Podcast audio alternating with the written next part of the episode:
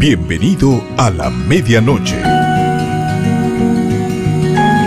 Un podcast con Byron Lechuga. Ese momento en que el día termina y una nueva oportunidad comienza. Hagamos juntos que esa oportunidad sea única y sin precedentes.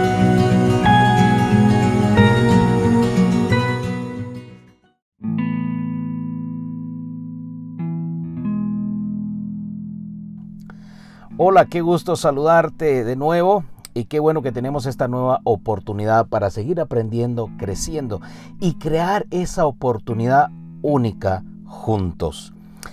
Eh, yo ni siquiera me he dado cuenta en el momento en que he dejado de sentirme satisfecho muchas veces, aunque no necesariamente conforme.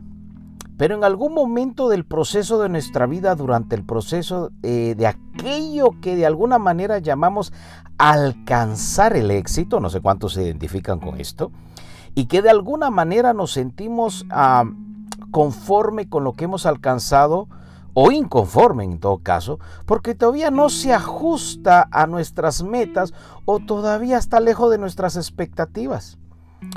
No ser conforme no es una actitud necesariamente mala, si está aplicada al hecho de que es un impulso por un carácter de excelencia y metas claras. Eh, a mí gustaría leerte lo que dice Proverbios 30 y versículo 15.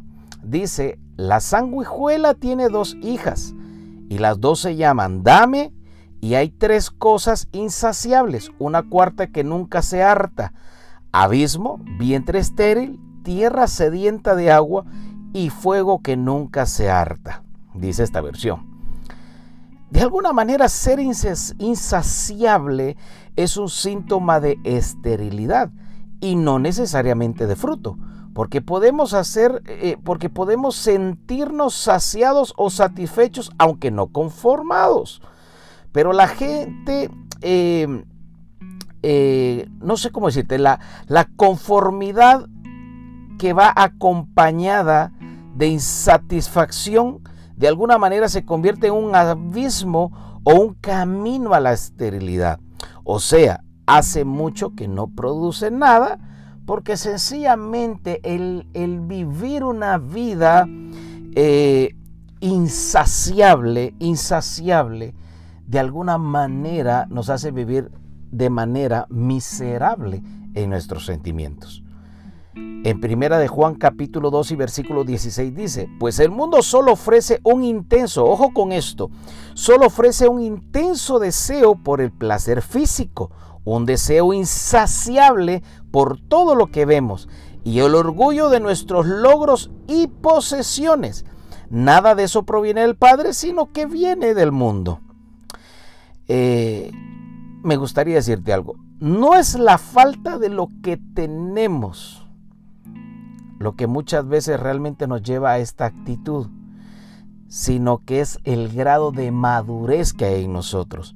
Porque el grado de madurez es lo que nos hace saber administrar lo que ahora tenemos. Entonces el problema no es la falta de lo que no tenemos, sino la madurez para administrar lo que ahora tenemos. Entonces, ese sentimiento de vivir insaciable, mire, yo no sé, pero eh, tú vas a notar que a veces hay, hay, personas o nos podemos sentir incluso como que logras algo y te sientes insatisfecho, logras otra cosa, te sientes insatisfecho, el día está lindo y te sientes insatisfecho, el día está gris y te sientes insatisfecho, eh, comes la comida que deseabas comer y también te sientes insatisfecho.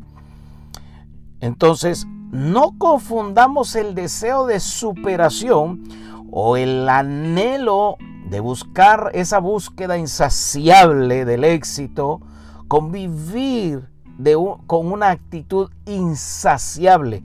Ojo, podemos sentirnos saciados y no necesariamente conformes. Podemos sentir que, porque podemos creer y sentir y estar seguros que podemos dar más, que podemos llegar a más. Entonces, pero vivir una vida con constante sensación eh, de insaciedad, no sé si estará correcta la palabra incluso, vivir una vida eh, con constante sensación donde nada, nada nos satisface. El hecho de que nada en nuestro entorno nos satisfaga, quizás en nuestra relación, en el matrimonio, en nuestra vida cotidiana, en nuestro trabajo, y decimos es que nada me hace sentir saciado, porque el problema es que estamos queriendo solucionar un problema de madurez con cosas que no tienen absolutamente nada que ver con la madurez. La madurez no se alcanza por la cantidad de cosas que logras. La madurez se alcanza por la capacidad que has tenido para enfrentar cada situación que se te ha presentado en la vida. Podemos tener 50 años y ser inmaduros, o podríamos tener 15 y ser muy maduros, porque la madurez no es un asunto de edad, la madurez no es un asunto de cosas, eh, la madurez no es un asunto de situaciones, la madurez es la manera, la forma, el carácter en que enfrentamos cada dificultad, cada desafío, cada cosa que se nos presenta en nuestro entorno de vida. Por eso leíamos en 1 de Juan 2:16, pues el mundo te ofrece un intenso deseo de placer físico y ojo dice, un deseo insaciable por todo lo que por lo que vemos. Mira, de alguna manera nuestro entorno te está inyectando, dándote pequeñas dosis eh, en la televisión, en todo lo que tenemos, hay como pequeñas dosis que te dice, eh, necesitas más, necesitas más, necesitas más, necesitas más, necesitas más. Entonces, ¿cuál es el mayor problema de esto? ¿Cuál es el mayor desafío de esto? No es que te sientas insatisfecho, el mayor problema de esto, que dejamos de ser agradecidos, dejamos de disfrutar lo que ahora tenemos y ese, ese deseo y ese sentimiento de insatisfacción satisfacción nos lleva a ser malos administradores de lo que ahora tenemos. Entonces, de nada sirve que alcances aquello que todavía está en el futuro si echaste a perder lo que ahora tenías en tu presente. Entonces, haz una contabilidad, haz un repaso, haz un resumen, haz un inventario de lo que ahora tienes, de lo que ahora te rodea, de lo que con, de lo que, con lo que cuentas en este momento de tu vida. Vuélvete un buen administrador de lo que ahora tengas y eso te llevará a tener una madurez que no solo te va a ayudar a administrar lo que ahora tienes, sino aprenderás a administrar lo que un día llegue. Así que el deseo de insatisfacción constante es un deseo de nuestra alma por obtener, disfrutar y vivir lo que no tiene. De nada sirve que, que toda nuestra vida siempre esté en un estado futuro inexistente si no aprendemos a hacer uso y buenos administradores de lo que ahora tenemos presente.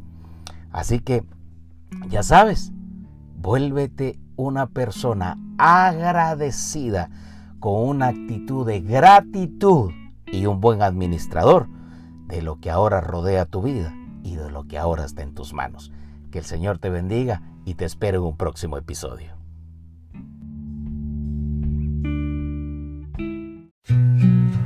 Qué bueno fue compartir este tiempo juntos. Te espero en mi próximo episodio y así construyamos juntos una nueva oportunidad a la medianoche.